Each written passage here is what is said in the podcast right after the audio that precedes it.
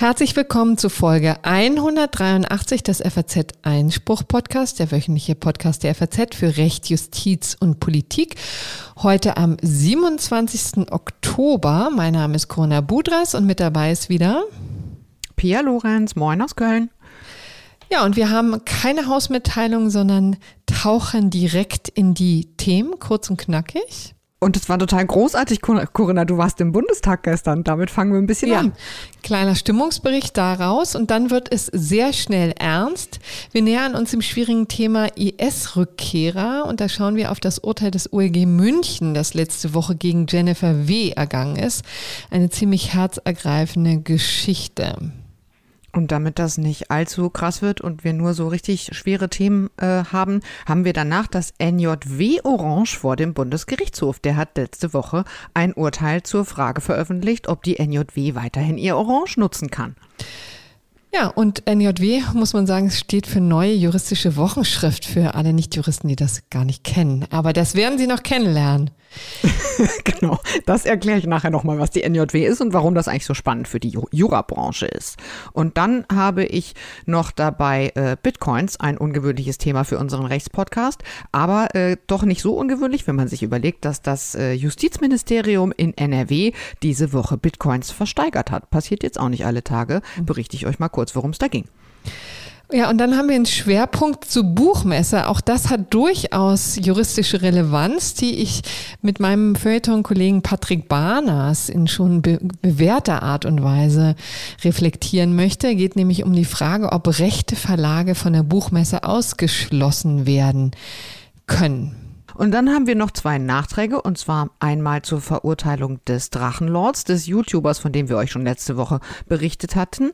Und es gibt einen kleinen Nachdreh, wie wir Journalistinnen und Journalisten sagen, zum Thema, wie Corinna immer so nett sagt, Corona-Dinner. Also genauer gesagt zur Frage, ob das Bundesverfassungsgericht äh, befangen gewesen sein oder befangen sein könnte äh, in Sachen Entscheidungen über Corona-Maßnahmen, konkret die Bundesnotbremse. Ja, und dann haben wir natürlich noch das gerechte Urteil der Woche. Und dann steigen wir heute ein mit dem Bundestag. Corinna, du warst gestern dort in der konstituierenden Sitzung des größten Bundestags aller Zeiten. Ja, für Deutschland ist das auf jeden Fall so. Wir haben ja dann noch ein Parlament, was größer ist. Parlament in Anführungsstrichen muss man ja in diesem Zusammenhang sagen. Das ist der chinesische Volkskongress. Ähm, die sind noch ein bisschen größer als der Bundestag, aber wir haben ja jetzt nun auch stattliche 735 Abgeordnete vor Ort. Es haben ja auch alle über die Wahlrechtsreform gesprochen gestern. Ne? Das war ja durchaus Mehrfachthema, habe ich gehört. Ja, der soll einfach kleiner werden. Ne? Das ist schon das erklärte Ziel gewesen, schon seit Jahren. Das hat jetzt nun bei der letzten Wahlrechtsreform, die ja etwas merkwürdig ausgefallen ist, nicht so richtig geklappt. Ne?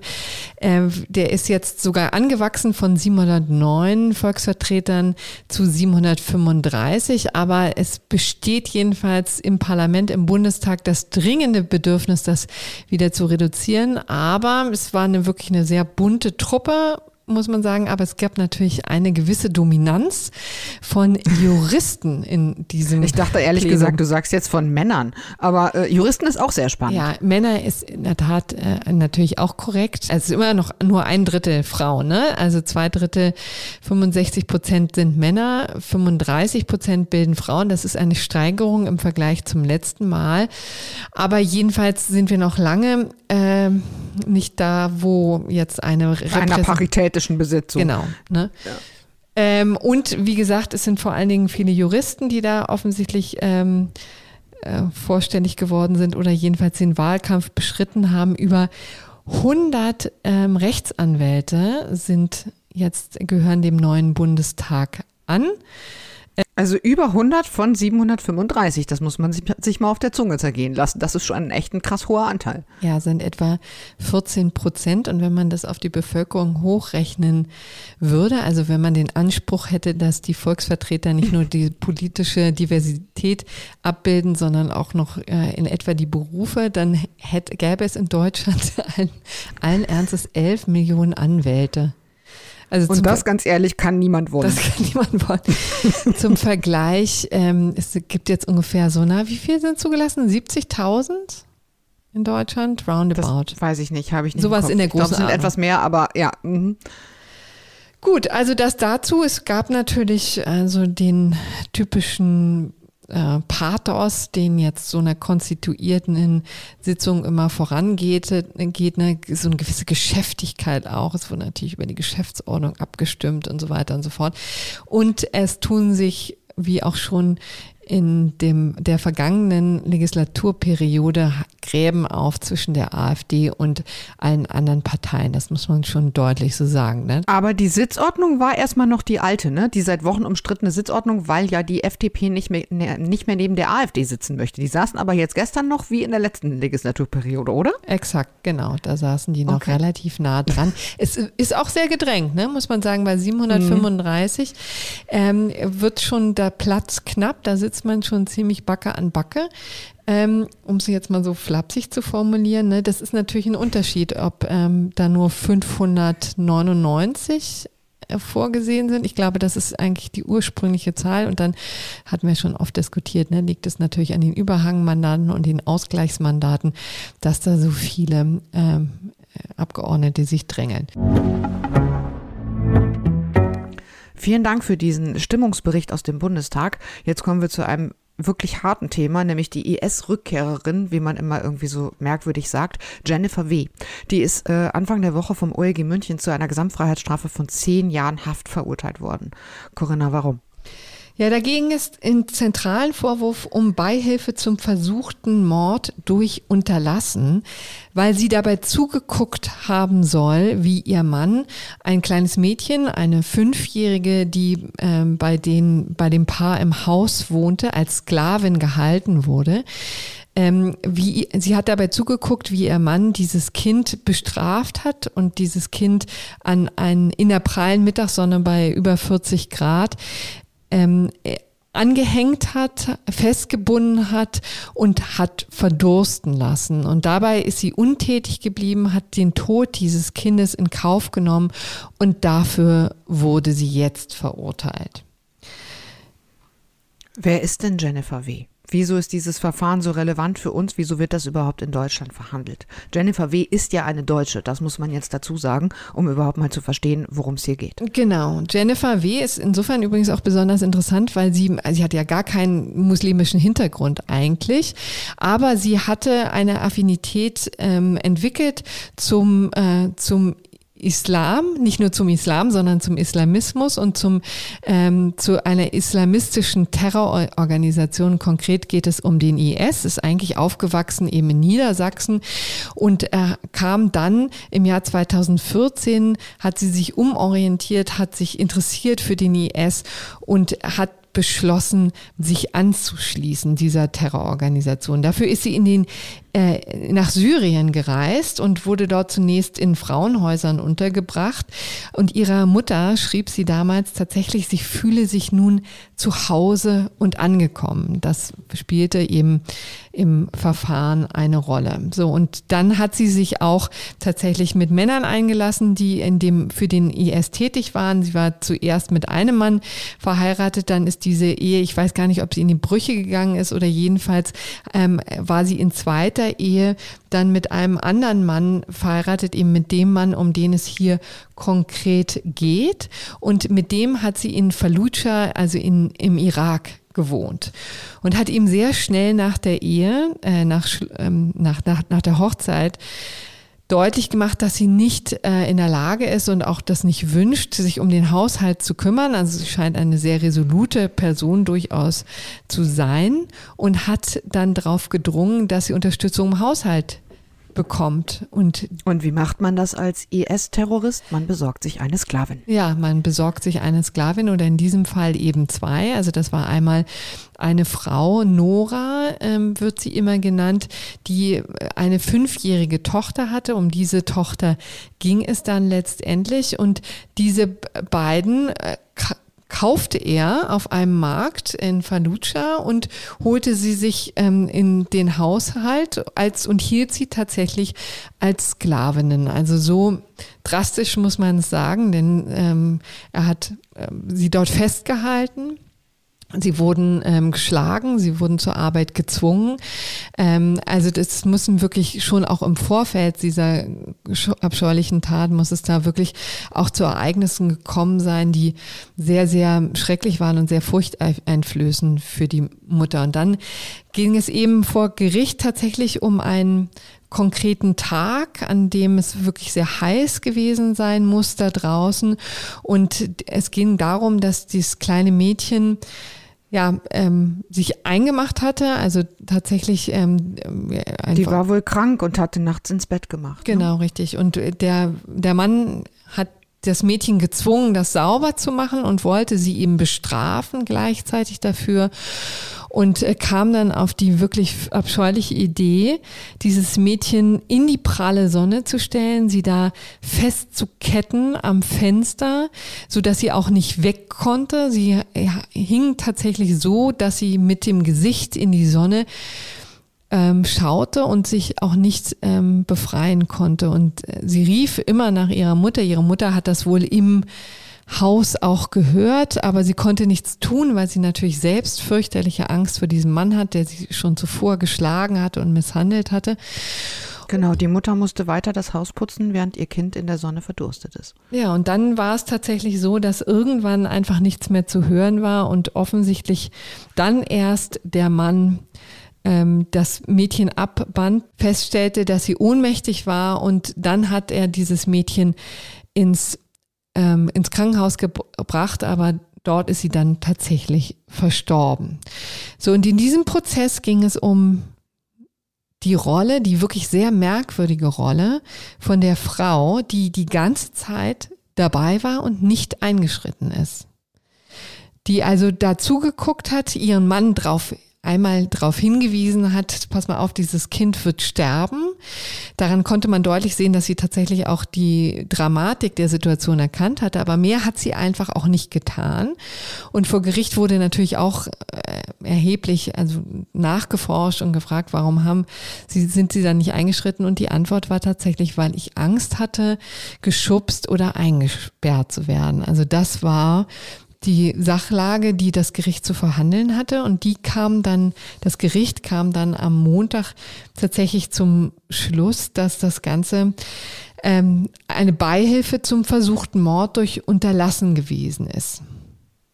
Weil die Jennifer W das hat der Richter so gesagt, von Anfang an damit rechnen musste, dass das in der Sonnenhitze gefesselte Kind sich in Lebensgefahr befand und sie habe nichts unternommen, um dem Mädchen zu helfen, obwohl ihr das, Achtung Juristendeutsch, möglich und zumutbar gewesen sei. Also ich glaube, das ist noch eine relativ charmante Formulierung, äh, möglich und zumutbar. Denn wenn man da ernsthaft einwendet, äh, ich hatte Angst, geschubst oder eingesperrt zu werden, dann ist das natürlich freundlich ausgedrückt ein schwaches Argument.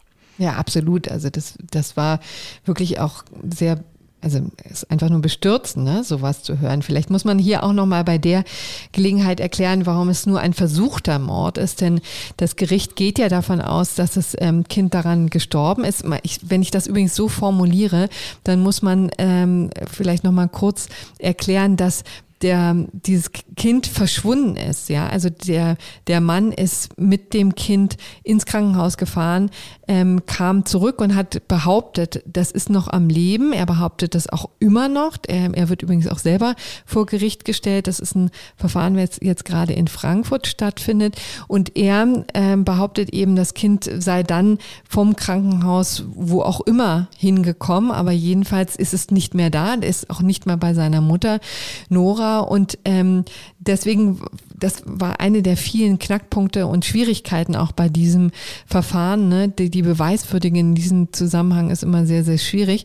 Aber hier war eben auch das ähm, äh, Problem, dass eben der, ähm, also unklar war sozusagen ähm, zunächst, ist dieses Kind überhaupt gestorben? Da hat das Gericht ganz klar gesagt, wir sind zum Ergebnis gekommen, dass das so war, dass das ähm, mhm. tot ist. Aber es ist eben unklar und deswegen nur bei Hilfe am versuchten Mord, ob tatsächlich die Frau etwas daran hätte ändern können. Ja, also ob sozusagen ihre Eingriffsmöglichkeiten ähm, so waren, dass sie den Tod tatsächlich verhindern könnte. Deswegen diese merkwürdige Konstruktion des, ähm, der Beihilfe zum versuchten Mord durch Unterlassen. Also es geht ja jetzt auch nicht nur in Anführungszeichen um den versuchten Mord durch Unterlassen, sondern äh, sie ist auch noch verurteilt worden wegen Mitgliedschaft in einer terroristischen Vereinigung im Ausland natürlich, eben äh, im IS und wegen Verbrechen gegen die Menschlichkeit mit Todesfolge. Genau, richtig. Also das sind ähm, schon noch einige Straftatbestände, die da dazukommen und sicherlich dieses, ähm, diese Gesamtfreiheitsstrafe von zehn Jahren auch als äh, auch gut erklären. Allerdings muss man sagen, die Bundesanwaltschaft hatte eine lebenslange Freiheitsstrafe gefordert. Genau. Äh, die hatten auch angeklagt wegen vollendeten Mordes. Dann wäre man natürlich ohnehin bei einer lebenslangen Freiheitsstrafe gelandet. Die Verteidigung hatte allerdings gesagt, ähm, wir hätten gerne eine maximal zweijährige Haftstrafe, nur wegen Mitgliedschaft in der terroristischen Vereinigung hm. IS. Ähm, ist nicht rechtskräftig, oder Corinna? Nee, das, das Urteil ist nicht rechtskräftig. Ich habe gestern ähm, Kontakt aufgenommen mit der Verteidigerin von Jennifer W. Und die sagte, dass sie damit rechnen, dass die Bundesanwaltschaft in Revision gehen wird. Denn wie gesagt, ähm, du sagst richtig, die haben ja lebenslang gefordert und ähm, sind wohl auch ziemlich enttäuscht von dem Urteil. Die Verteidigerin selber sagte, sie ähm, können mit diesem Urteil leben, denn äh, sie haben ja in der Tat äh, wenig, zwar wesentlich weniger gefordert, ähm, aber werten das durchaus als ähm, Erfolg für ihre Mandanten, dieses Urteil, mhm. soweit man das in diesem schrecklichen Fall so sagen kann, ne, weil eben hier in, von einem minderschweren Fall auch ausgegangen wird. Das hatten die eben ähm, versucht durchzusetzen und waren damit auch erfolgreich und würden jetzt aber mal das ihr weiteres Vorgehen davon abhängig machen, ob die Bundesanwaltschaft in Revision geht und ob dieses Urteil nochmal ähm, aufgerollt wird. Interessant, okay. Ähm, ich wollte aber doch noch mal vielleicht klären, dieser Fall ist natürlich irgendwie, ich meine, ein, ein Kind in der Sonne verdursten zu lassen, sterben zu lassen, ist natürlich maximal grausam sozusagen. Aber ähm, das ist natürlich nicht der Grund dafür, warum über diesen Fall so viel gesprochen wird und warum auch über diese Verurteilung so viel gesprochen wird und die zum Teil richtig gefeiert wird. Das ist ja im Prinzip ein Einzelfall, der aber schon steht ähm, für was viel, viel Größeres. Warum ist das jetzt so ein relevantes Urteil? Ja, wir haben jetzt schon seit einiger Zeit es mit IS-Rückkehrern zu tun. Ähm, so will man, so wird es ja immer ähm, formuliert. Ne? Also wir haben jetzt ja seit neuestem das Phänomen, dass wir viele ähm, auch interessanterweise deutsche Staatsbürger haben, die sich dem IS angeschlossen haben, auch anderen terroristischen Vereinigungen, aber es geht immer im Wesentlichen um den IS, die nach Syrien ausgereist sind, die in den Irak gereist sind, die da mitgemacht haben. Und äh, deswegen eben dann auch schon per se den ähm, Straftatbestand der Beteiligung an einer ausländischen terroristischen Vereinigung nach 129b Strafgesetzbuch, um das hier mal zu nennen, verwirklicht haben und dass die jetzt mitunter zurückkommen, ob erzwungenermaßen oder auch freiwillig oder weil sie geläutert sind. Ne? Also auf jeden Fall haben wir es jetzt hier ähm, schon seit einiger Zeit damit zu tun, dass wir die äh, IS-Rückkehrer hier in Deutschland empfangen, die irgendwie vor Gericht stellen müssen. Ja, also insofern ist das hier ein, ähm, ein Fall, der in diese Linie passt, aber der natürlich durch diesen besonderen Fall des verdursteten Kindes äh, hier besonders ähm, schwierig ist und besonders in, in den Blickpunkt der Öffentlichkeit gerückt ist. Naja, dieses Kind und diese und auch seine Mutter, die übrigens äh, wohl in sehr emotionalen und schwierigen Auftritten auch in München aufgetreten ist als Nebenklägerin und die übrigens vertreten wird von Amal Clooney, der äh, Frau von George Clooney, ihres Zeichens eine sehr bekannte äh, Menschenrechtlerin, die allerdings in München nie aufgetaucht ist. Jedenfalls diese Mutter ist natürlich wie auch das mutmaßlich verstorbene Kind Jesidin und ähm, diese beiden stehen quasi auch dafür, dass, dass es sozusagen damit erstmals jemand angeklagt wurde wegen der Straftaten, die der IS gerade gegen die religiöse Minderheit der Jesiden begangen hat. Also da gab es quasi einen Völkermord, vor allem im Jahr 2014, da hat der IS mehr als 5000 Jesidinnen und Jesiden äh, getötet und töten lassen und ähm, die werden eben, das ist eine religiöse Minderheit, die äh, massiv verfolgt werden vom IS und äh, eben nicht nur verfolgt, sondern wenn man ihrer denn habhaft wird, gerade wenn es Frauen sind, dann eben gerne auch mal versklavt werden, vergewaltigt werden und so weiter. Von daher daher wird das eben auch von dieser religiösen Minderheit der Jesiden ähm, sehr, sehr, äh, ja, ich sag mal wirklich gefeiert, dass dieses Urteil gefallen ist, weil das schon als eine Art von, von Gerechtigkeit und Sühne empfunden wird, dass damit jetzt erstmals jemand vor einem ordentlichen Gericht in Deutschland steht und für diese äh, Straftaten gegen die religiöse Minderheit der Jesiden verurteilt wurde. Mhm.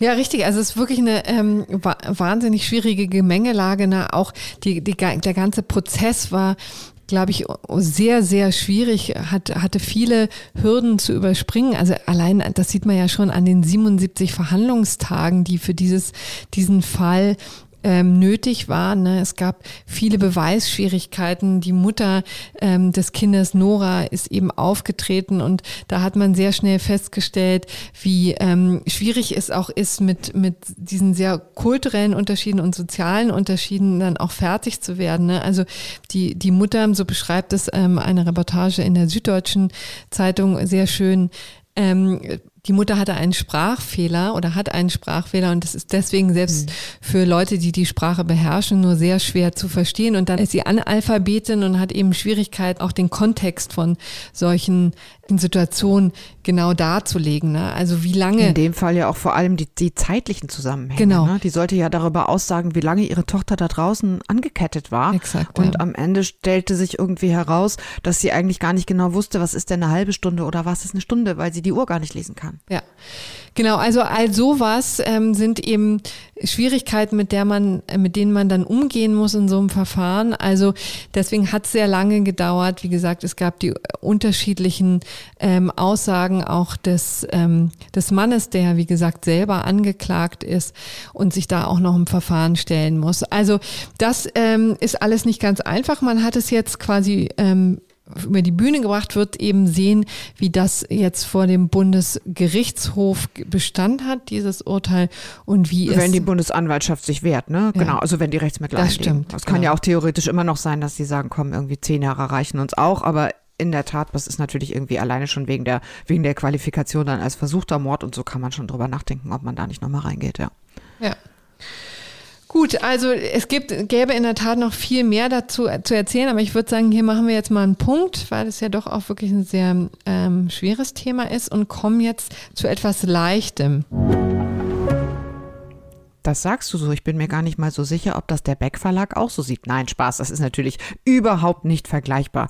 Ich habe euch eine BGH-Entscheidung mitgebracht, denn der Bundesgerichtshof hat in der vergangenen Woche seine Entscheidung veröffentlicht über das Orange, also die Farbe Orange der neuen juristischen Wochenschrift. Und im Intro habe ich es ja schon verbockt. Das heißt, die NJW kennen alle Juristinnen und Juristen, aber vielleicht für die Nicht-Juristen, die uns zuhören, die neue juristische Wochenschrift ist ähm, Deutschlands auflagenstärkste und vermutlich vermutlich auch traditionsreichste Fachzeitschrift für Juristinnen und Juristen. Mhm. Dieses Verfahren ist also unter zwei Gesichtspunkten eigentlich spannend, nämlich einmal rechtlich, weil der BGH seine Rechtsprechung verändert hat zur Darlegungs- und Beweislast im Löschungsverfahren im Markenrecht. Okay, muss jetzt nicht jeder spannend finden, ähm, aber es ist auf jeden Fall auch faktisch interessant, weil es eben in, um die NJW geht. Mhm. Die NJW. Vielleicht erklärst du erstmal mhm. sozusagen, in welchem, ähm, in welchem Zusammenhang befinden wir uns eigentlich? Also warum spielte das überhaupt vor Gericht eine Rolle? Dass die NJDW sich in Orange kleidet. genau. Also, die NJW kleidet sich genauer gesagt schon seit 1976 in Orange. Die haben also immer dasselbe Orange für das Cover benutzt. Das Cover sieht auch immer relativ ähnlich aus. Das wurde natürlich mal so ein bisschen modernisiert von den Schriftarten und so. Ansonsten ist es aber seitdem immer in diesem Orange gehalten. Und im Jahr 2008 hat dann der Beck Verlag beantragt, ähm, dass das als Farbmarke eingetragen wird. Das ist im Jahr 2009 auch geschehen. Und das ist gar nicht mal so selbstverständlich, denn ein einfach nur eine Farbe als Marke eintragen zu lassen, ähm, das bedarf schon irgendwie einiger Anforderungen, weil normalerweise ist ja eine Marke irgendwie was, was ähm, also zum Beispiel irgendwie eine bestimmte Schriftart enthält und so. Und nur eine Farbe hat eigentlich per se kaum Unterscheidungskraft, mhm. wie man das im Markenrecht nennt. Und da, da muss man vielleicht nochmal einhaken kurz und sagen, dass das natürlich dann auch immer für die Wettbewerber ein Problem ist. Ne? Also in dem Moment, wo eine Marke eingetragen wird, ähm, kann jetzt zum Beispiel auch kein Wettbewerber aber mit einer juristischen Fachzeitschrift rauskommen und die in und dieses Orange, Orange benutzen. Halten, ne? Genau. Genau. Ja, also ne, deswegen hat der Berg Verlag das natürlich auch gemacht und zwar mit der Begründung, na ja, das ist jetzt vielleicht äh, nur eine Farbe und so weiter, aber er würde die Farbe seit Jahrzehnten für den Heftumschlag der NJW nutzen ähm, und deshalb sei das quasi verkehrsdurchgesetzt. Also er hat von Anfang an gesagt, ich möchte das anmelden als verkehrsdurchgesetzte Marke für juristische Fachzeitschriften. Ähm, das hat auch damals funktioniert und das wurde eingetragen im Jahr 2009. Also diese Durchbenutzung im Verkehr durchgesetzt muss man vielleicht schon ein bisschen erklären. Ähm, das liegt dann vor, wenn quasi ein Zeichen, also äh, was als Marke angemeldet werden soll, hier eben diese Farbe, so bekannt wird, dass es ähm, von den angesprochenen Verkehrskreisen einem Produkt und einem Hersteller zugeordnet wird. Also so ein klassisches Beispiel ist zum Beispiel Nivea. Das mhm. ist Nivea Blau. Ne, das kennt halt irgendwie jeder Mensch und jeder Mensch würde das sofort irgendwie in Verbindung auch mit dem Schriftzug, auch wenn da gar nicht irgendwie Nivea stünde, würde das diesem, diesem Produkt und dem Hersteller zuordnen. Ne, das ist einfach wirklich so ein klassischer Fall, wo man sagt, das ist so eine klassische Farbmarke. Ähm, wo man es wirklich mal kennt. Und da hat der Beck Verlag gesagt, das hätten wir auch gerne. Das muss man im Markenrecht dann immer zuordnen, also Waren oder Produkten oder Dienstleistungen und dann eben hier für juristische Fachzeitschriften. Soweit so gut, wurde alles eingetragen, alles fein. Bis zum Jahr 2015. Dann äh, ging die Geschichte nämlich etwas unschöner weiter, denn eine ähm, ja, Rechtsanwältin und Verlegerin hat äh, einen Löschungsantrag gestellt und hat gesagt, das stimmt gar nicht, dieses Orange ist überhaupt nicht verkehrsdurchgesetzt. So. Ja. So, und wie ging es dann weiter? Ja, dann wurde natürlich über diesen Löschungsantrag entschieden und zwar erstmal vom Bundespatentgericht. Ähm, 2020 ist das passiert. Ich sage kurz, äh, warum das relevant ist später. Und das Bundespatentgericht hat sich dann die ganze Kiste angeschaut und kam zu dem Ergebnis, ich zitiere, es dürfte kaum einen Juristen in Deutschland geben, der die NJW mit ihrer typischen orangefarbenen Titelseite nicht kennt. Aha. Es handele sich um eines der wichtigsten und verbreitetsten Arbeitsmittel für Juristen. Und da geht es auch tatsächlich nur um Juristen, ne? Also sozusagen ob jetzt ein Mathematiker das als äh, NJW erkennt, ist total schnuppe. Man guckt sozusagen die Betroffenen oder den Kreis ähm, von Kunden an, die das ansprechen wird. Genau, also es geht tatsächlich äh, um die sozusagen die Verkehrskreise, die sich damit beschäftigen. Also man guckt sich dann immer so ein bisschen an, wie sieht das denn eigentlich aus mit Umsatz, mit dem Marktanteil, mit der Intensität der Nutzung der Marke, wie verbreitet ist die, von wem wird die sozusagen gesehen. Ne? Also es geht schon darum, wer ist die, die, äh, das, das adressierte Marktsegment. Und das ist natürlich mit den, mit den äh, Juristen, die es in Deutschland gibt, relativ klein.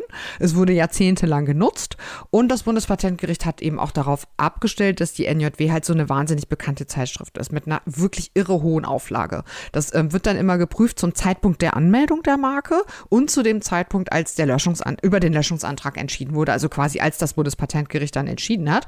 Und im Jahr 2009 hatte die NJW noch eine Auflage von 43.000 und es ist eine wöchentlich erscheinende Zeitschrift, das ist also enorm viel. Und ähm, auch im Jahr 2008 2018, als der Löschungsantrag gestellt wurde, lag die Auflage wohl noch so irgendwie zwischen 27.000 und 30.000. Das ist natürlich mit Blick auf die allgemeine Marktentwicklung, weil es ja eben jetzt viel mehr digitale Angebote gibt, äh, immer noch ein wahnsinnig großer Marktanteil. So, und dann hat das Bundespatentgericht, fand ich auch sehr spannend, auch noch gesagt, juristische Zeitschriften würden ja zudem auch nicht nur von jedem Leser selbst erworben und gelesen, sondern die lägen ja auch noch überall rum. Ja, also in Kanzleien, äh, in der Uni, ne? Genau, und dann liest man so drin rum und so. Und ähm, da haben die gesagt, es gibt eben auch noch viel, viel mehr Leserinnen und Leser, als diese Auflage sozusagen äh, vermuten lässt. So.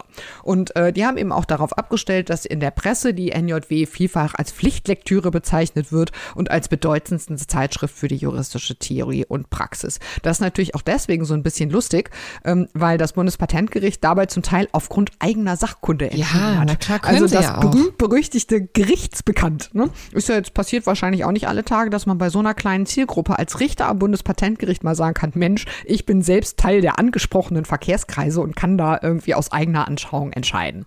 Ähm, das ist in diesem Fall aber geschehen. Es gab also kein Gutachten oder sowas. Ähm, sondern am Ende hat das Bundespatentgericht gesagt, also wir glauben, dass die NJW echt richtig dolle bekannt ist und zwar inklusive ihres Orange und dass das damit auch identifiziert wird. Aber es blieben wohl schon noch Zweifel, ob das dann wirklich am Ende für eine Verkehrsdurchsetzung reicht. Zu diesem Zeitpunkt, und deswegen sagte ich vorhin schon, das war dann Anfang 2020, als das Bundespatentgericht entschieden hat, galt noch nach ständiger BGH-Rechtsprechung, dass solche Zweifel zu Lasten der Antragstellerin im Löschungsverfahren gingen. Also zu Lasten der hiesigen Antragstellerin im Löschungsverfahren. Die konnte wohl nicht so richtig überzeugen. So, und dann kam aber blöderweise im Oktober 2020, also wenige Monate später, der Europäische Gerichtshof um die Ecke. Und zwar in der Sache Ferrari Testarossa. Beim Europäischen Gerichtshof haben die ja ähm, die Sachen immer Namen, vor allem im Bereich Markenrecht und gewerblicher Rechtsschutz.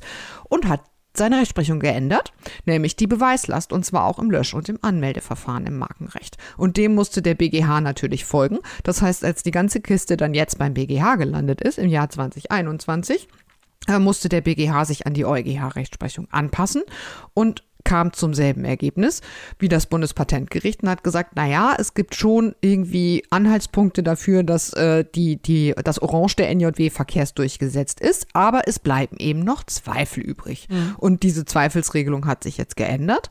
Das heißt, jetzt geht die Zweifelsregelung zu Lasten des Beck Verlags aus und nicht mehr wie beim Bundespatentgericht zugunsten des Beck Verlags. Also der muss jetzt nachweisen, jetzt dass die Juristen mit dem Orange in überwiegender Exakt. Mehrheit ähm, die NJW verbinden. Und wie macht macht man das?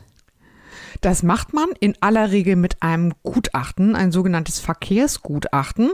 Da gibt es mehrere Institute bundesweit, äh, die kann man googeln, äh, die sich damit beschäftigen, solche Gutachten zu erstellen. Und das wird äh, aller, also aller Voraussicht nach der Beck Verlag jetzt auch tun. Also ich habe auch natürlich nochmal beim Beck Verlag angerufen, aber der Pressesprecher hat gesagt, sie möchten sich eigentlich zu dem laufenden Verfahren nicht äußern. Sie gehen aber weiterhin davon aus, dass die Verkehrsdurchsetzung gegeben ist. Ich zitiere, jede Juristin und jeder Jurist kennt die orangene NJW. Mhm.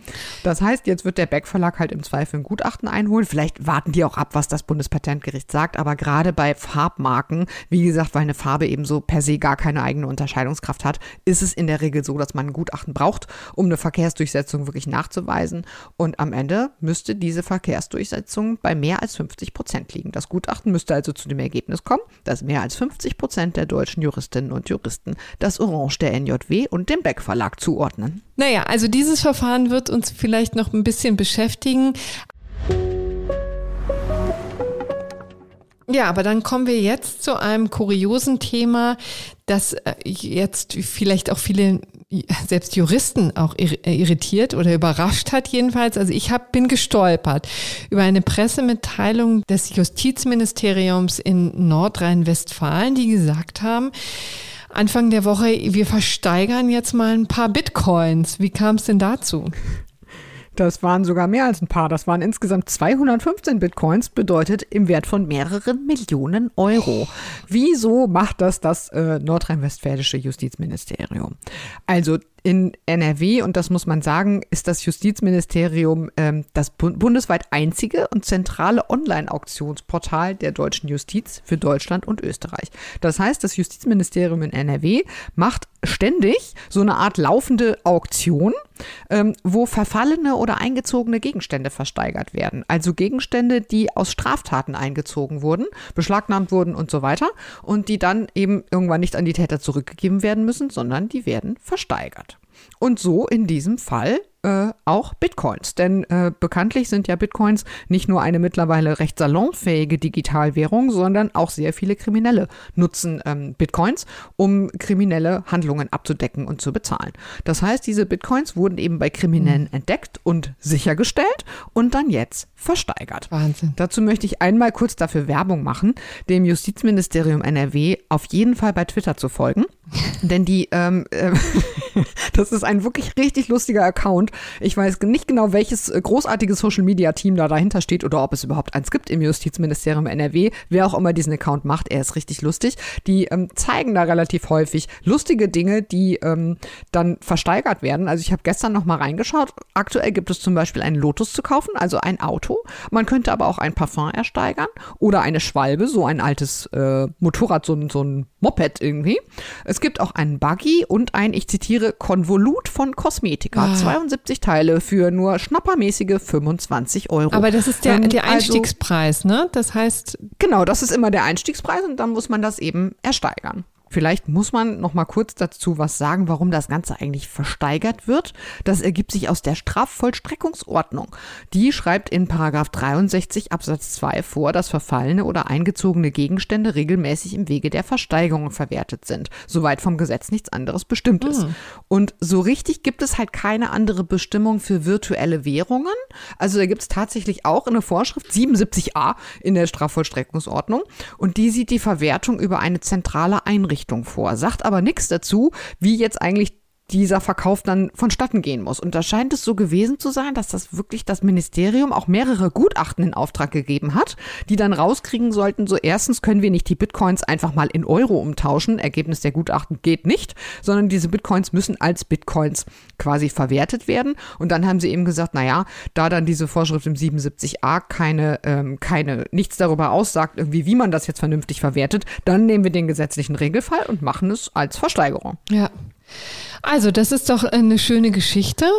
Kann man mal weiter im Auge behalten. Herzlichen Dank. Ja, denn es gibt noch viel mehr davon. Es gibt noch viel, viel mehr Bitcoins. Also das, äh, Justiz, also das Justizministerium in NRW hat äh, wohl ungefähr noch 12,5 Millionen Euro, die sie äh, schon beschlagnahmt und gesichert haben und die dann jetzt wahrscheinlich sukzessive in die Versteigerung gegeben werden. Allerdings muss man sagen, dass vielleicht noch zum Abschluss, ähm, es wurde zum Teil mehr geboten, als der Bitcoin gleichzeitig mhm. an der Börse wert war. Das, das fand ich schon ein wenig irritierend. Ja, das ist da sind auch die Staatsanwälte dann wohl nachgefragt worden äh, in, in NRW NRW und die hatten auch nicht so richtig eine Antwort drauf. Sie haben nur gemutmaßt, dass die Leute, die da eben Bitcoins ersteigern, ja dann auch sicher wissen, dass sie die Bitcoins auch kriegen. Und das kann natürlich tatsächlich ein Argument sein, denn manchmal weiß man ja nicht ganz so genau, wo eigentlich Bitcoins herkommen und ähm, ob man sie dann am Ende auch kriegt, nachdem man sie bezahlt hat. Mhm. Von daher, wer da so ein bisschen Sicherheit haben möchte, aber in dieses äh, weirde Bitcoin-Geschäft einsteigen, der kann vor allem den Twitter-Account des Justizministeriums NRW im Auge behalten. Sehr schön. Jetzt kommen wir aber zum Schwerpunktthema unserer Woche, nämlich zu den Turbulenzen, die es auf der Frankfurter Buchmesse gegeben hat. Und dazu habe ich mich mit meinem Feuilleton-Kollegen Patrick Barners verabredet. Viel Spaß! Herr Barners, Sie sind gerade zurück von der Frankfurter Buchmesse, die in diesem Jahr von der Forderung dominiert wurde, doch endlich rechte Verlage rauszuschmeißen. Vielleicht klären Sie uns erstmal auf, worum geht es eigentlich? Diese Diskussion wurde ausgelöst durch eine Schriftstellerin, äh, die im Rowold Verlag jetzt gerade ihren Debütroman veröffentlicht hat, Jasmina Kuhnke. Das ist eine afrodeutsche Autorin, die auch ähm, unter anderem auf Twitter und in den sozialen Medien in der modernen Öffentlichkeit nicht nur sehr präsent, sondern auch sehr aktiv ist, sich sehr stark exponiert und deswegen unter anderem auch schon persönlichen Drohungen ausgesetzt war, aus rechtsradikalen Kreisen. Und sie fürchtete um ihre persönliche Sicherheit, wenn sie in Frankfurt auftritt und kritisierte, dass eine Bühne, äh, wo sie eigentlich auftreten sollte, in unmittelbarer Nähe eines Verlagsstands war, ähm, eines Verlages, der heißt Jung Europa Verlag, der ein, ich würde sagen, rechtsintellektuelles Programm vertritt. Und schon ähm, seit 2017 wird eigentlich jedes Jahr darüber diskutiert, ob diese sogenannten rechten Verlage, rechtsintellektuellen, politisch vielleicht rechtsextremen Verlage, ähm, ob die überhaupt auf der Buchmesse vertreten sein sollten. Frau Kuhnke hat dann eben gesagt, persönlich wolle sie dann nicht nach Frankfurt kommen. Und diesem von ihr persönlich erklärten Boykott haben sich dann einige äh, andere einzelne Autoren angeschlossen und in der, in der äh, Literaturszene wurde dann eben viel darüber debattiert. Ist es jetzt so, dass dadurch, dass die Buchmesse gesagt hat, sie sieht sich außerstande, ähm, äh, diesen äh, kritisierten Verlag auszuschließen und dadurch sind eben einige Autoren und Autorinnen nicht gekommen. Ob das sozusagen jetzt ein Sieg der sogenannten Rechten war, die, die damit eben die von den, von den Rechten bedrohten äh, Personen aus Frankfurt ferngehalten mhm. haben. Jetzt gucken wir uns vielleicht zunächst einmal diesen Verlag an. Also Sie haben gesagt, der heißt Jung Europa. Mir ist er nicht bekannt oder war er nicht bekannt vor dieser Diskussion. Was hat er so im Angebot? Wer steckt dahinter? Dieser Name Jung Europa ähm, verweist schon auf die Ideen, für die der Verlag steht. Das ist letztlich eine Ideenwelt, die in die 20er Jahre zurückgeht, in die Zeit der konservativen Revolution, ähm, wo ein radikaler Konservatismus vertreten wird. Das ist ja an sich schon paradox natürlich, also äh, politische Ideen, die gewöhnlich eben dem rechten Spektrum am rechten Rand eingeordnet werden und wo der Nationalismus ähm, mehr oder weniger die Hauptidee ist, unter der die Leute sich sammeln. Wo dann aber auch in Abgrenzung eben vom Nationalsozialismus ähm, sehr betont wird, dass eben natürlich in der Sicht dieser Autoren und der Leute, die dann so einen Verlag aufmachen, äh, auch jede Nation ihr Recht eben auf ihren eigenen Nationalismus habe. Das erklärt, warum nun ein ähm, äh, Verlag mit einem nationalistischen Programm sich Jung Europa Verlag nennt. Und ein, ein bekannter Autor, der dort verlegt wird, ist einer der, einer der Hauptdenker der neuen Rechten, also der ähm, rechten oder rechtsextremen Intellektuellen, ähm, die so in den, in den 1970er Jahren ähm, prominent geworden ist. Das ist der Franzose Alain de Benoit. Und der hat sozusagen diese Ideen aus den 20er Jahren nochmal erneuert steht für einen sogenannten Ethnopluralismus, ähm, also für die Vorstellung, dass eben die Völker sich sozusagen sortieren sollten und auf verschiedene Staaten verteilen sollten und unter sich bleiben sollten. Wenn ich das so referiere, kommt, glaube ich, schon heraus, wieso ähm, ein Verlag, der solche Ideen vertritt, natürlich in einer demokratischen, pluralistischen Gesellschaft eine Randposition einnimmt. Aber ob diese Ideen wirklich so randständig sind und vor allem dann auch praktisch so gefährlich sind, dass daraus eine Gefährdung für Leute, die eben gegen diese Ideen kämpfen, unmittelbar entsteht, das ist die Frage, die dann letzte Woche in Frankfurt für so viel Streit gesorgt hm. hat. Vielleicht nochmal ähm, präzise nachgefragt. Also es geht natürlich schon um rassisches Gedankengut, also um eine rassistische ähm, Stoßrichtung. Das ist mir jetzt etwas, das ist mir jetzt etwas zu einfach. Dafür find, vermisse ich eben auch bei den Leuten, die in der letzten Woche diese Kampagne angezettelt haben, wo wo gegen diesen Verlag, aber auch gegen einige andere Verlage, also etwa bekannter ist dann schon der Antaios Verlag von Götz Kubitschek vom sogenannten Institut für Staatspolitik. Für meinen Geschmack sind, sind da die Kritiker viel zu einfach bei der Hand mit solchen Etiketten wie Faschismus oder Nazi und auch ähm, machen es sich vielleicht etwas zu leicht mit diesem Begriff des Rassismus. Sie fragen mich jetzt danach, wenn ich darauf äh, ausführlich antworten müsste, müsste ich im Grunde eine, eine Kritik dieses Verlagsprogramms ähm, ähm, machen. Und ich, genau, ich kritisiere eben an dieser Kampagne hm. aus der letzten Woche, dass diejenigen, die für ein, ein, ein Ausschluss dieser Verlage sind, sich diese Mühe überhaupt nicht mehr machen. Dass da eigentlich der Verdacht regiert und der Wille regiert, diese Ideen eben noch nicht mal mehr überhaupt zur Kenntnis hm. äh, zu nehmen. Worauf ich auch hinaus wollte, ist sozusagen, ob es da klare strafrechtliche Vorwürfe gibt gegen den Autor oder Teile des Programms. Ja, meines Wissens nicht. Okay. Also es ist so, es gibt persönliche Verbindungen auch aus diesem Jung Europa Verlag. Ähm, genau, die sind ja auch was den wichtig. Verleger mhm. angeht, ein gewisser Philipp Stein. Dieser Philipp Stein hat einen Verein gegründet, der heißt ein Prozent. Das ist ein Verein, der sich mit äh, radikaler Rhetorik einsetzt gegen die herrschende Migrationspolitik. Insofern auch eine ganz klar nationalistische Agenda vertritt. Und ähm, dieser Name ist ja vielleicht etwas merkwürdig, ein Prozent, damit äh, drücken die Leute ihre Überzeugung aus, es würden ein Prozent äh, in einem Volk genügen, die überzeugt sind von einer bestimmten Sache, um die anderen 99 Prozent, die lauen sozusagen, zu überzeugen. Es gibt es in Amerika ähnlich, da gab es bei den Leuten, die das Kapitol gestürmt haben am 6. Januar, Gruppen, äh, auch Radikale, dort auch wirklich bewaffnete Gruppen, die nennen sich Three Percenters. Also die Amerikaner, warum auch immer, die amerikanischen Rechten haben dann eine etwas andere Rechnung. Die sagen, also wir müssen drei Prozent überzeugen und dann können wir die Sache zum Kippen bringen. Hier ist es, ist es ein Prozent. Und dieser Verein wird tatsächlich als sogenannter Verdachtsfall vom Verfassungsschutz mhm. beobachtet. Genau, also das ist im Grunde genommen der Ansatzpunkt, ne? Also auch das Hauptargument, weshalb jetzt die Kritiker auch sagen, den ähm, wollen wir hier nicht auf unserer Buchmesse haben, weil mhm. es immerhin quasi diese staatliche in Anführungsstrichen ähm, äh, Maßnahmen gibt. Ja, aber es sind ja nur Maßnahmen einer Beobachtung. Mhm. Und ich finde eben auch sehr kurzschlüssig, dass, äh, dass eben Leute aus dem der Literaturbranche, aus dem Verlagswesen äh, sagen, wenn hier im Verfassungsschutz jemand erwähnt wird, es wird ja noch nicht mal der Verlag erwähnt, es wird ja nur der Verein erwähnt. Aber selbst wenn der Verlag erwähnt würde, tatsächlich steht dort, dass der Verein eben auch mit publizistischen Mitteln für seine Sache äh, Werbung macht.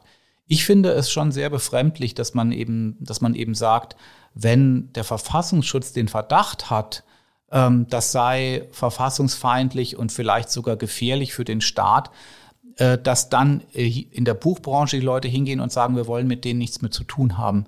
Andere Verleger zu verstehen geben, äh, wir wollen eigentlich nicht in einem riesigen Raum wo ja man sich aus dem Weg gehen kann, gemeinsam ausstellen mit einem, mit einem solchen Verlag. Und Sie haben eben mit Recht ja nach dem Strafrechtlichen äh, gefragt. Ähm, äh, da ist ja, äh, da sind die Normen ja auch streng bei uns, weil sie, weil sie natürlich eigentlich äh, den, das Interesse haben, ja gerade die Demokratie, die auf einer freien, offenen Öffentlichkeit und der Möglichkeit des offenen Streits beruht, zu schützen.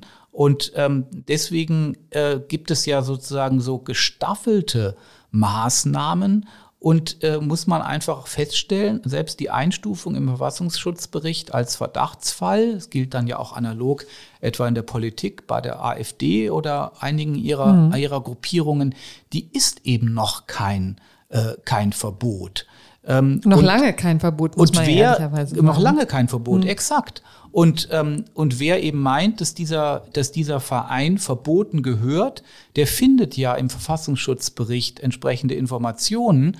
Der kann sich dann ja an den Bundesinnenminister wenden und kann den Bundesinnenminister auffordern, diesen, äh, diesen, äh, diesen Verein zu verbieten.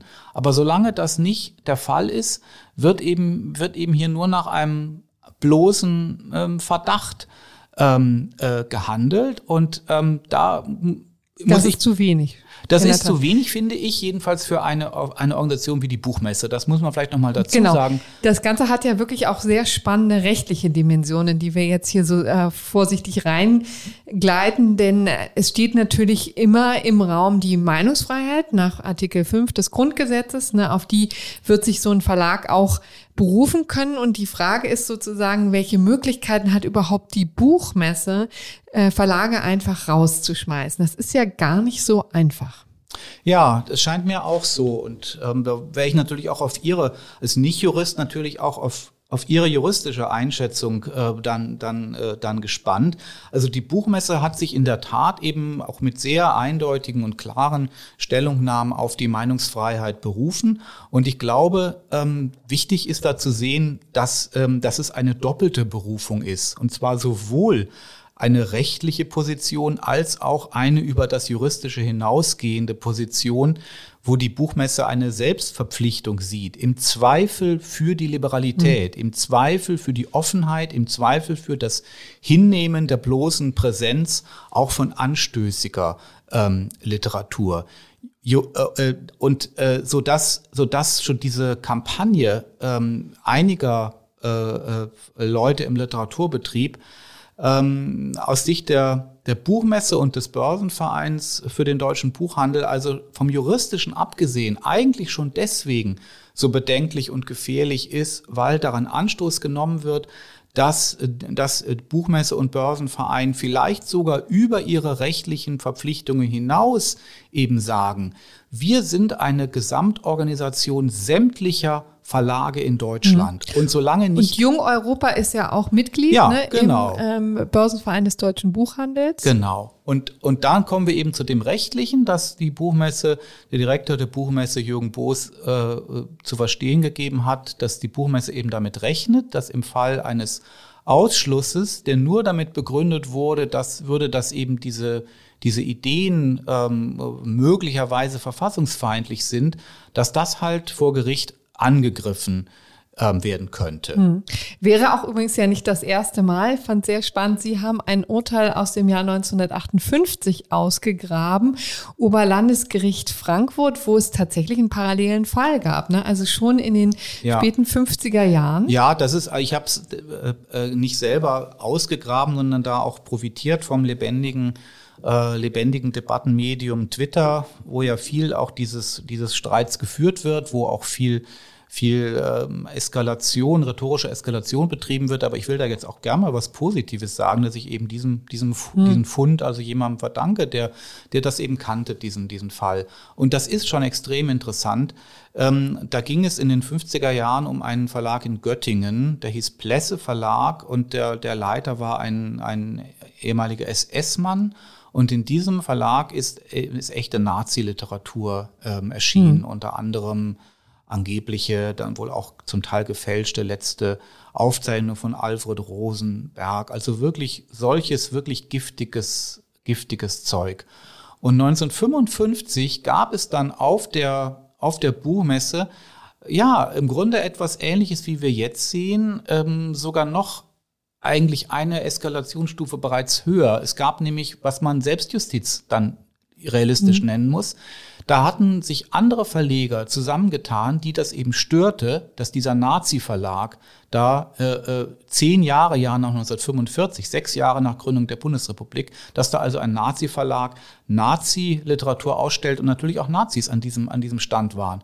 Und dann sind eben diese diese Verleger sind dann eben zu diesem Stand gegangen und haben dann eben mit einer handgreiflichen Demonstration dafür gesorgt, dass dieser dieser Stand dicht gemacht hat. Also die und, haben tatsächlich rohe Gewalt auch ja, eingesetzt. In unserem Archiv habe ich jetzt nicht keine Einzelheiten darüber gefunden, eben nur diese grundsätzliche Beschreibung, dass es eben eine Aktion war, die von anderen äh, Ausstellern ausging. Das scheint mir auch wichtig und das ist ja auch durchaus eine Parallele eben zu heute. Und wie ging dann die Geschichte weiter?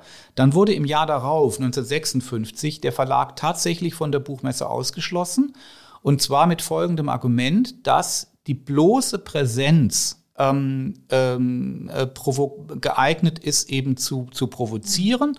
Und das, was man im vergangenen Jahr gesehen hat, dass nämlich, äh, dass es nämlich ein Angriff dann durch, durch diese als Provokateure erlebten Nazi-Verleger und Autoren gab, das genügt schon, ähm, den Verlag auszuschließen. Dem hat sich dann in einem, äh, in einem dann zwei Jahre später geführten Rechtsstreit, als nochmal eben das, ein gleichartiges Verbot gab, das wurde dann letztlich vom Oberlandesgericht Frankfurt auch akzeptiert. Die haben gesagt, es ist kein Problem. Ähm, die Buchmesse ist eben nicht verpflichtet, hier, hier jeden Aussteller zu zeigen und es genügt, dass eben, dass eben die äh, Anwesenheit dieses einen Ausstellers geeignet ist, den Frieden zu stören. Das scheint mir schon wichtig, also da muss man auch wirklich äh, sagen, das ist ein gewichtiger Präzedenzfall insofern, als ja die, die Dinge äh, noch etwas anders liegen als, als heute. Heute wird jedenfalls behauptet, von den Leuten von Jung Europa würde eine Bedrohung ausgehen. Die wären sozusagen mhm. potenzielle Gewalttäter. Ob es dafür wirklich Belege gibt, das Oder will ich sie mal ziehen Gewalttäter an. Ich glaube, ja, das sie ist ziehen auch Gewalttäter an, während, während in den 50er Jahren sogar gesagt wurde, wenn andere Gewalt üben, die Leute mhm. von der Gegenseite Gewalt üben, das ist schon genug, um diesen, um diesen rechten Verlag mhm. auszuschließen. Das mutet Und in der Tat heutzutage komisch an. Das ne? mutet komisch an. Und es, äh, um, um kurz das, das Historische sozusagen abzuschließen, ist 1973 gab es nochmal eine Wiederholung ähm, dieses, dieses sozusagen ganzen Vorgangs. Ähm, der, der Verleger Schütz, der, der früher diesen Plesse Verlag geleitet hatte, hatte inzwischen, inzwischen halt einen neuen Verlag gegründet, der aber offenbar einfach unter einem neuen Namen das Gleiche gemacht hat. Und auch 1973 ist es der Buchmesse eben, äh, eben, eben gelungen, die, ähm, äh, den, den, den, den Verlag auszuschließen. Und so sagen heute eben auch Leute juristisch, ähm, ähm, müsste das eben doch auch möglich sein mit den, mit den, mit den, mit den gleichen, äh, mit den gleichen mhm. Argumenten. Wobei man dann ja einwenden kann, dass sich das Rad sehr weit äh, vorgedreht hat. Ne? Also es hat sich viel getan in den vergangenen Jahren, in Jahrzehnten auch der Rechtsprechung des Bundesverfassungsgerichts. Wir haben das Lüth-Urteil aus dem Jahr 1958 interessanterweise auch aus der gleichen Gemengelage.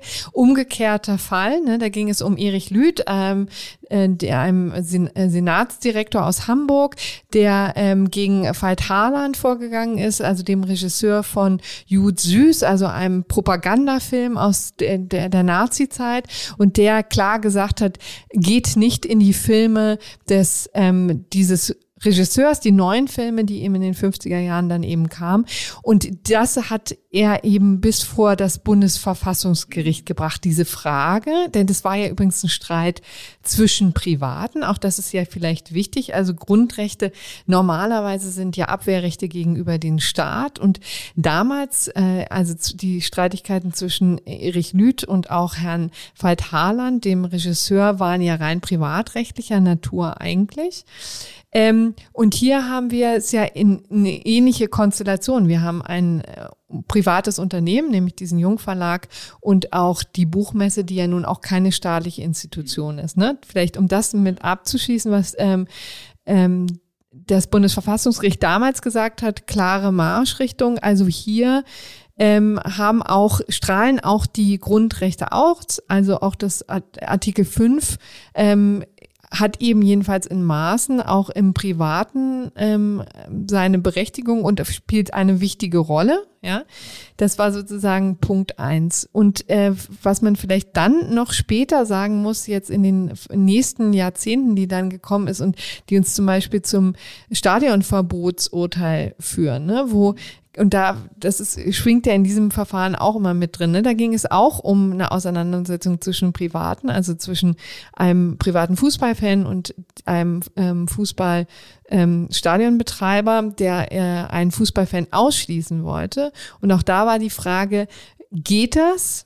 Ja, und, und inwieweit ist der Stadionbetreiber gebunden an Grundrechte? Und da muss man eben sagen, sagt das Bundesverfassungsgericht, ja, hier ist auch eine Bindung da, insbesondere wenn der Zugang so beschränkt ist. Also wenn es quasi ein Monopol gibt von Seiten des privaten Stadionbetreibers. Die muss man hier in der Tat bei der Buchmesse auch sagen. Ne? Das würde ich eben auch so sehen, ähm, dass jedenfalls, wie immer das dann äh, in, wenn, wenn es darauf ankäme ähm, und dass die Gerichte entscheiden würden, ähm, wie immer das dann, dann aus, ausgehen mag, ich finde eben auch, man muss die, muss auch diese strukturellen Überlegungen da sehen. Man muss auch den sehen, dass gerade bei der Meinungsfreiheit das Bundesverfassungsgericht aus sehr, sehr guten Gründen eben auch den Wert und Grundentscheidungscharakter ähm, äh, der Meinungsfreiheit im Sinne, es soll wirklich auch im Zweifel eben die freie Meinung geäußert und zwar scharf, deutlich, sogar verletzend. Äh, das steht ja alles in den Verfassungsgerichtsurteilen zur Meinungsfreiheit drin. Das, davon lebt die Demokratie, dass, dass es so wenig wie möglich reglementiert wird, der, der Meinungsstreit. Und dann wird immer gesagt, ja, aber die, die äh, Meinungsfreiheit, wie alle Grundrechte vom ursprünglich richtet sich doch eigentlich gegen den Staat. Hier muss ich offen sagen, diejenigen, die, die da diese Kampagne gegen diesen diesen, diesen Verlag, äh, den, ich, den ich jetzt gar nicht mit seinen Ideen verteidigen möchte. Ich möchte ja eigentlich nur verteidigen, dass, dass eben diese Ideen genauso diskutiert werden können, dass man in den Büchern eben blättern kann auf so einer Buchmesse, wo einfach alle Verlage sind, wie, wie, wie, alle anderen auch. Und hier geht es eben ja wirklich um die Frankfurter Buchmesse. Das muss man nochmal ganz realistisch beschreiben. Es ist genau wie Sie sagen, es ist eine quasi monopolistische Struktur. Der, Im Börsenverein sind alle Verlage Mitglied und die Buchmesse ist die große Möglichkeit im Jahr für die Verlage, dann bei einem literaturinteressierten Publikum und auch einem professionellen Publikum sich persönlich mit allem, was dazugehört von ihrem Programm eben bekannt zu machen. Und deswegen kann man tatsächlich von der Logik der Meinungsfreiheit her, meiner Meinung nach, ist es ganz schwer, da zu sagen, ja, das ist ja, das ist eine private Sache, wie wenn jemand irgendwo ein Literaturfestival gründet mit privatem Geld und dann eben die Autoren, seine Lieblingsautoren oder Lieblingsverlage äh, ein, äh, einlädt. Hier würde, würde meiner Meinung nach dem, dem, äh, dem Verlag, der dort ausgeschlossen wird, nur wegen der Ideen der, der, äh, der Bücher, ähm, würde eben ein eindeutiger wirtschaftlicher Nachteil entstehen und vor allem würde er ja auch mit einem Stigma äh, versehen, weil es immer dann heißen würde, bei allen möglichen anderen, in allen Zusammenhängen würde man sagen, ja, das ist ja der, der Verlag, der noch nicht mal auf der Buchmesse ausstellen darf, wo alle anderen Verlage ausstellen dürfen. Jetzt halte ich Ihnen mal vor, was ich auf Twitter auch immer wieder ähm, ventiliert wurde. Nun lässt es sich ja auch leicht argumentieren als weißer Mann, äh, der solche Anfeindungen nicht zu befürchten hat von den Leuten, die da womöglich an diesem jungen Europa-Verlag stand, ähm, ein- und ausgehen. Ähm, was sagen Sie denn tatsächlich zu den Leuten, die da auch um ihr Leib und Leben Ich sagte das Gleiche, wie, wie wenn es hier um einen, äh, um einen linksradikalen Verlag ginge. Denn das ist auch wieder so eine Blindheit und Einseitigkeit und es wird so häufig von links gesagt, irgendwelche Institutionen sind auf dem rechten Auge blind und man kann aber und sollte, wenn es um, um Fragen der Toleranz geht, auch mal die, die Perspektive umkehren. Es gibt genug extrem linke Verlage, die auch, äh, die auch ausstellen auf der Frankfurter Buchmesse ähm, und die ziehen auch ihr Publikum an. Die haben halt ihr autonomes Publikum und da wäre jetzt die Analogie wirklich die, dass man dann, dass man dann äh, sagen würde, ja, die sollen auch nicht ausstellen, denn man weiß ja, Leute, die in Konnewitz äh, gegen die Polizei randalieren oder in, in Kreuzberg, ja, das sind die gleichen, die Spaß haben an dieser Lektüre. Denn weiter geht es ja nicht hier bei dem Jung Europa Verlag. Es ist ja nicht so, dass gesagt wird, ähm, die Person X ähm, die, äh, die Frau Kuhnke oder auch nur die eine, eine andere Autorin, die sich ähnlich geäußert hat wie Frau Kuhnke, mit, mit körperlicher Gewalt bedroht hat. Diese Person X arbeitet für den Jung Europa Verlag oder diese Person hat ein Buch im Jung Europa Verlag oder diese Person ist eingeladen, äh, am Stand von Jung Europa Verlag einen, einen Vortrag zu halten. Alle solche konkreten Anhaltspunkte gibt es nicht.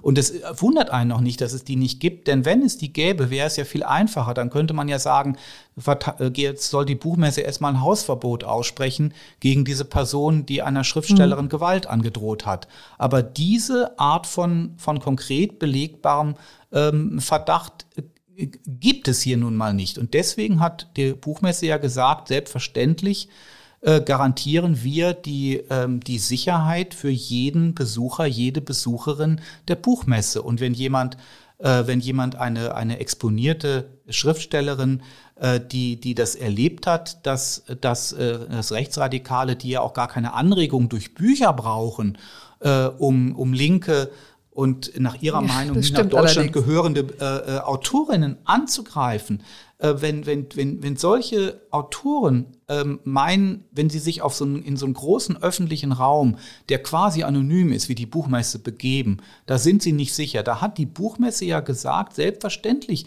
übernehmen wir da die Sicherheitsvorkehrungen. Aber das, das wurde eben alles nicht, nicht gewollt. Äh, man, man wollte eben hinaus, meiner Meinung nach, auf eine sozusagen Erweiterung des Begriffes von Unsicherheit. Die Vorstellung ist die alleine, indem dieser Verlag seine Bücher dorthin legt und man in den Büchern blättern kann. Allein dadurch verbreiten sich die angeblichen rassistischen oder ja tatsächlich mindestens nationalistischen Ideen. Allein dadurch wird Gewalt gefördert. Dass diese Ideen tatsächlich solche, solche äh, äußerst üblen Konsequenzen haben können, das ist in der Tat der Fall. Aber die Antwort darauf kann doch nicht sein, dass man vorsorglich alle Bücher verbietet, die jemand lesen kann, der dann auf die Idee kommt, sowas wie den Mord an Walter Lübcke zu begehen. Ja, wobei, ehrlich gesagt, es geht ja gar nicht ne, um die, das Verbot der Bücher, so, das wäre noch ein Schritt weiter. Das ne? ja, aber das, da bin ich eben auch so ein bisschen, bisschen, ich kenne auch das Argument, aber ich würde sagen, das liegt eben in der, in der, in der Konsequenz und wenn man es sich auch historisch ansieht, äh, dann, dann, dann hängt das eben wirklich eng zusammen.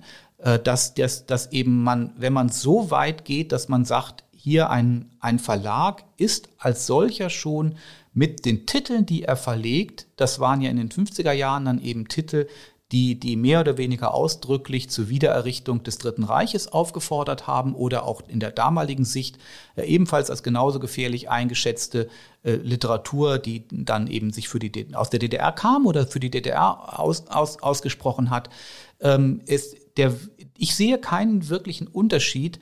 Das liegt in der Konsequenz, wenn man sagt, wir wollen das hier nicht tolerieren, wir wollen es nicht, wir wollen es nicht dulden, dass in einem kleinen Stand, in einer riesigen Messehalle diese Bücher auslegen, dann äh, sagt man de facto eigentlich auch, dass die Bücher nicht, äh, nicht verlegt werden sollten. Und in den 50er Jahren war übrigens, und das wäre, wenn man dann, wenn man dann ähm, sie mit ihren juristischen ähm, Kollegen darüber diskutieren würden, was würden wir denn erwarten, wenn es heute nochmal vor Gericht käme. Die Frage, wie sie in den 50er Jahren vom Oberlandesgericht Frankfurt entschieden wurde. Also ein Punkt, der mir da ins Auge gestochen ist, ist eben, dass es damals ja noch einen Paragraphen im Strafgesetzbuch gab, ähm, Paragraph 93, der eben die Verbreitung staatsgefährdender Schriften äh, mit Verbot belegte. Und dieser Paragraph ist eben 1968 bei einer der großen Strafrechtsreformen abgeschafft worden. Und das ist auch ein großer Liberalisierungsfortschritt. Unser Staat schützt sich immer noch, aber er schützt sich eigentlich nicht unmittelbar gegen, indem er Bücher verbietet, von denen er meint, dass als, als solchen von ihnen eine Gefahr äh, ausgehen könnte. Und das ist, muss man dann, glaube ich, schon nochmal auch sehen als, als faktischen Unterschied zwischen 1958 und heute. Damals gab es eben wirklich die Nazis, es gab auch noch verschwörerische Nazi-Strukturen von Leuten, die sich jedenfalls eingebildet haben, äh, die Bundesrepublik zu stürzen und durch, durch ein Naziregime äh, zu ersetzen. Heute hingegen ist es meiner Meinung nach zum Glück natürlich äh, vor allem Rhetorik und eben auch überschießende und grobe Rhetorik. Wenn man heute sagt Nazis, ich glaube, das sind doch alles Nazis, ehrlich die da gesagt, in diesen Verlagen schreiben. Mit den NSU-Attentaten und auch mit dem, was wir an rechtsradikaler Gewalt auf der Straße sehen, würde ich da mal meine Zweifel anmelden. Wir haben aber, was natürlich die AfD jetzt angeht, ne, da würde ich auch sagen, ich stehe unter dem Eindruck dass der konstituierenden Sitzung des Bundestages gestern, wo ich da war, ne, wo auch also sehr, sehr vehement die Gräben auch aufgeworfen wurden zwischen ähm, den äh, zwischen der AfD und allen anderen Parteien, muss man ehrlicherweise sagen. Da würde ich Ihnen recht geben. Das ist vor allen Dingen Rhetorik, aber auch Rhetorik, die natürlich auch zu Schlimmen führen kann. Ne? Ja, ich würde aber trotzdem, dann, äh, trotzdem dann nochmal versuchen zu, zu, zu differenzieren. Also natürlich, äh, der NSU und seine, seine Unterschätzung ist ein, ist ein schlimmes ähm, und gruseliges ja, Kapitel. Eklatantes Fehlversagen. Aber, ja, ist ein, ist ein eklatantes Versagen. Aber was äh, meines Wissens dann, dann doch nicht aufgedeckt wurde, ist, sind Strukturen, wo innerhalb des Staatsapparates aus ideologischer Zustimmung äh, zum, zum NSU, äh, dass das tatsächlich natürlich staatsgefährdende Handeln dieser Terroristen gedeckt worden wäre. Ähm, Wobei, was wir hier jetzt gerade in der hessischen Polizei sehen, ist äh, an, an rechtsradikalen äh, ja. Verbindungen ist wirklich sehr besorgniserregend. Ja, ne? und, und trotzdem, ist es, des Staates. trotzdem ist es was anderes als äh, auf der Ebene zum, der, dessen, was wir jedenfalls wissen über die, über die politischen Handlungen. Es ist was anderes, als wenn in den 50er Jahren dieser Plesse Verlag eben, eben äh, persönliche die äh, Verstrickungen und direkte Verbindungen hatte mit einer Gruppe von Altnazis, mhm. die damals ja richtig den, ähm, äh, die sogenannte Gruppe Naumann, die damals den FDP-Landesverband richtig gekapert hatten. Und da möchte ich doch noch ein bisschen äh, einfach mal den Kontrast betonen. Der damalige Verlag, der ausgeschlossen wurde, dieser damalige rechtsradikale Nazi-Verlag, der Plesse Verlag, der war grob jetzt sozusagen zugespitzt gesagt, der literarische Arm eines Nazi-Verbandes innerhalb der FDP. Mhm. Der jetzige Verlag, der Jung Europa Verlag, ist, der, ist dann der literarische Arm eines rechtsradikalen Vereins, der im Verfassungsschutzbericht steht, aber der unseres Wissens eben eben nicht von irgendwelchen äh, äh FDP oder CDU oder oder Wagenknecht-Flügel in der Linkspartei äh, Leuten irgendwie äh, ähm, irgendwie gedeckt wird. Und, und aber dann, eben Verbindung zur AfD natürlich hat. Ja, aber die AfD ist, äh, ist, ist ja eben auch nicht verboten und sollte ja. eben gleich, gleich behandelt werden. Und wenn die AfD einen Parteiverlag gründen möchte, ähm, würde ich eben sagen, ja, die kann man dann halt auch nicht von der Frankfurter, von der, von der, von der Frankfurter mhm. Buchmesse äh, ausschließen. Was mich halt wundert in dieser Diskussion ist, dass von den, von der, von der Linken so vergessen zu sein scheint, wie hoch die Kosten und die Kollateralschäden sind, wenn man einmal anfängt, die, die ganze politische Ideenwelt von vornherein unter so polizeilichen Augen zu, äh, zu betrachten und im Zweifel lieber Dinge zu verbieten und Leuten den, den Mund auch zu verbieten. Herr Barnas, das war jetzt ein sehr leidenschaftlicher Appell für die Meinungsfreiheit. Dafür danke ich Ihnen sehr. Bis zum nächsten Mal.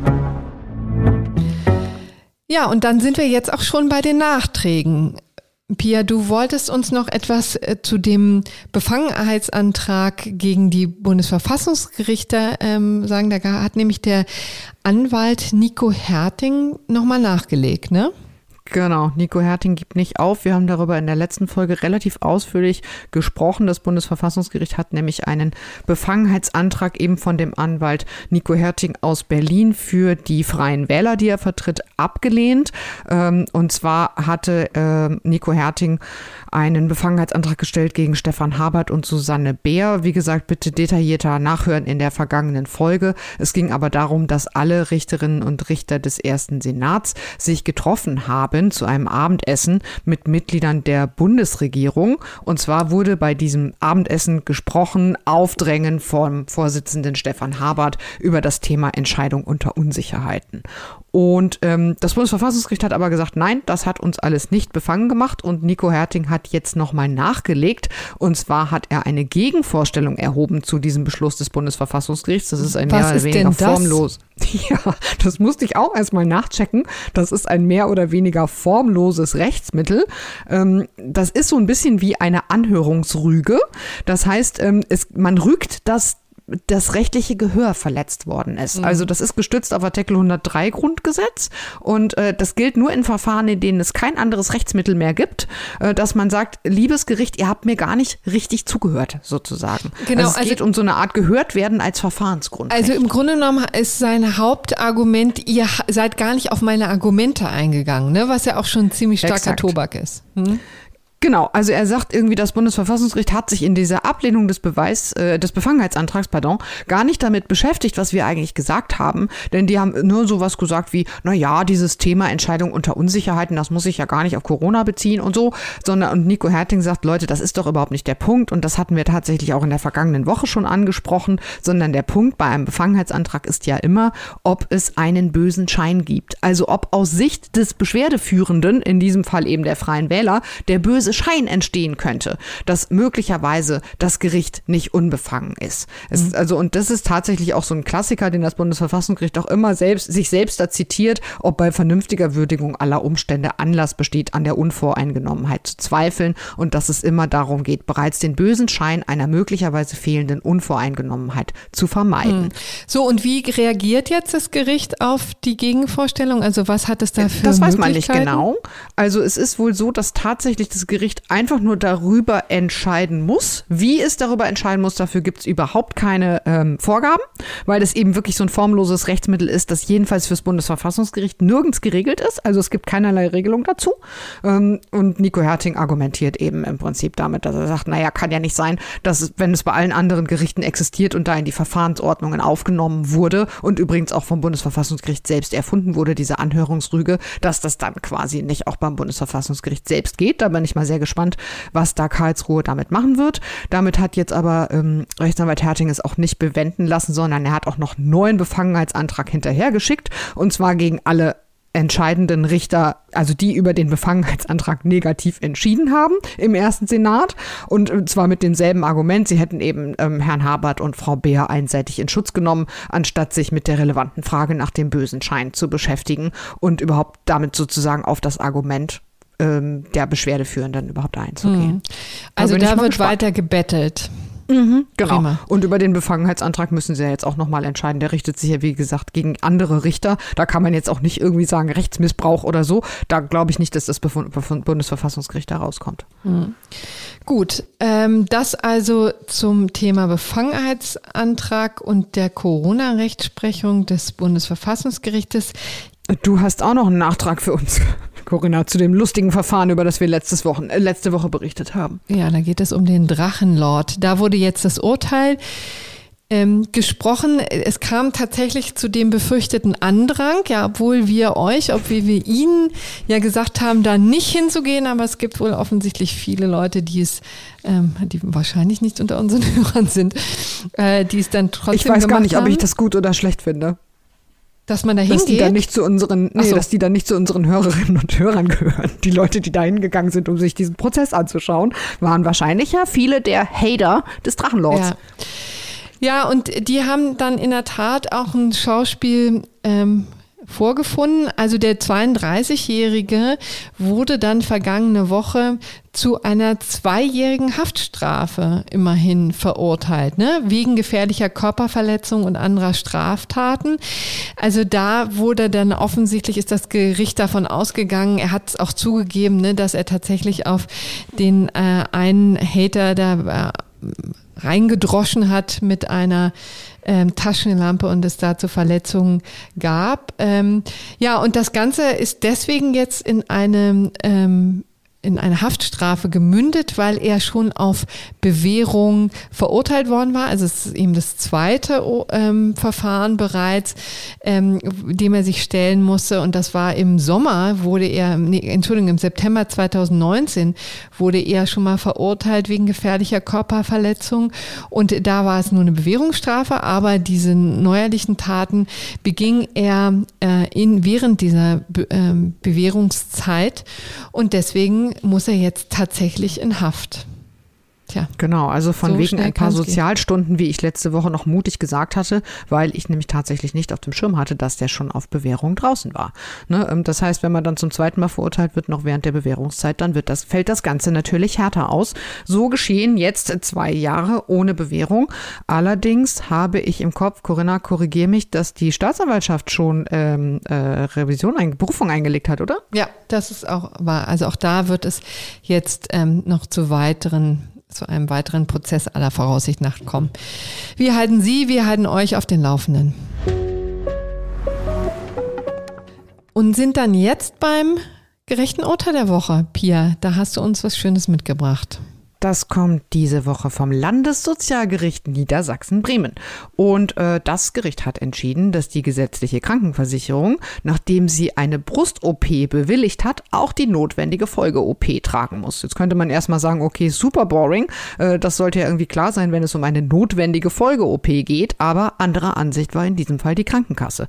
Und der Fall ist auch irgendwie gar nicht so, wie soll ich sagen, galamäßig, wie er klingt, sondern es ging um eine 33-Jährige aus Friesland, Land und die hatte anlagebedingt äh, eine einseitige Fehlbildung der Brust. Also quasi die Brust war asymmetrisch ausgestaltet. Das ist dann 2017 korrigiert worden durch eine ähm, Operation und die Ärzte haben ihr damals geraten, weil sie eben noch sehr jung ist mit 33, dass, es, ähm, dass sie da eine Transplantation machen soll von Eigenfett. Also es ist ähm, kein Silikonimplantat eingesetzt worden, wie man das immer so kennt bei eher, ich sage mal, ähm, ästhetisch bedingten Brustoperationen, sondern das ist mit Eigenfett gemacht worden. Und das wurde auch von der Kasse bewilligt und bezahlt, damals alles kein Thema. Halbes Jahr später stellt sich aber heraus, dass der Seitenunterschied äh, bei den beiden Brüsten noch nicht vollständig beseitigt war. Und dann hat die Kasse gesagt, wir zahlen jetzt aber keine Folge-OP, ähm, weil wir haben ja eigentlich nur meiner Korrektur per Implantat zugestimmt. Und außerdem, jetzt kommt mein Lieblingsargument, die verbleibende Asymmetrie sei ja auch nur relativ geringfügig und stelle keine Entstellung mehr dar. Deswegen sei eine weitere Operation auch medizinisch nicht notwendig. Achtung, Sie können ja auch ein Push-Up-BH tragen. Das sei mhm. zumutbar und ausreichend. Da muss man doch wirklich mal sagen, Skandal. Ähm, und dann hat die Frau gesagt, das lasse ich nicht auf mir sitzen, sondern das gehe ich einklagen. Und hat jetzt auch Recht bekommen. Die Frau hat das damit begründet, dass sie sagte, naja, es ist ganz normal, dass bei dieser OP-Methode weiteres Eigenfett transplantiert werden muss im Rahmen einer zweiten OP, denn ein Teil des Eigenfetts wird vom Körper resorbiert. Und die Ärzte hätten eben auch gesagt, dass eine Folge-OP kein Problem ist, wenn die Kasse einmal gesagt hat, wir übernehmen das. Und damit hat sie jetzt, wie gesagt, auch gewonnen vor dem LSG. Und die ähm, Sozialrichter haben gesagt, das ist eine behandlungsbedürftige Krankheit, eben eine Fehlbildung der Brust. Dafür muss die gesetzliche Krankenkasse Krankenversicherung bezahlen und zwar auch für die notwendige Folge-OP.